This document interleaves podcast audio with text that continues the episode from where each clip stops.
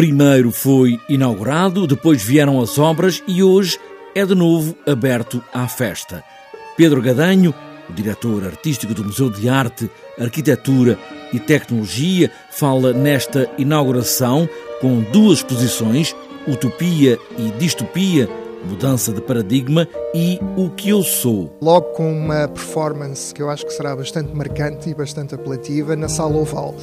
Ou seja, onde aconteceu a exposição da Dominique Gonzalez Forcer, vem agora o artista mexicano Héctor Zamora, que vai fazer uma performance que depois deixa restos que estão em exposição durante um mês.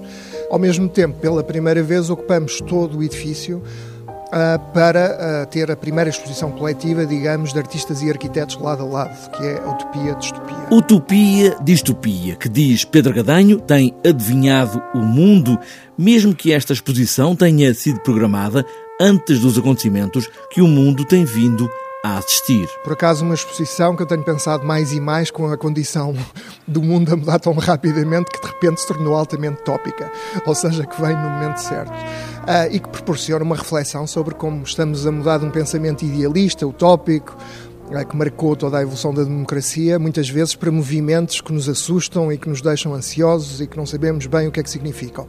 E os artistas são muito eh, tal como os arquitetos também, de, de, outra maneira, são muito aqueles que têm as antenas muito ligadas e que pressentem isto e já discutiam isto há algum tempo. O museu está agora de novo pronto. Depois da pressão para a primeira festa a 5 de outubro, o MAT vai continuar a ser dois edifícios.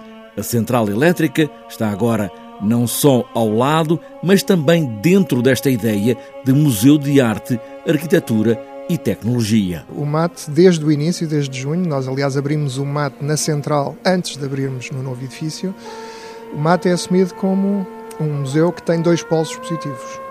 Um é na central, o outro é no novo edifício. O MAT está agora de corpo inteiro, com dois edifícios, o novo está pronto a ser usado a partir de hoje.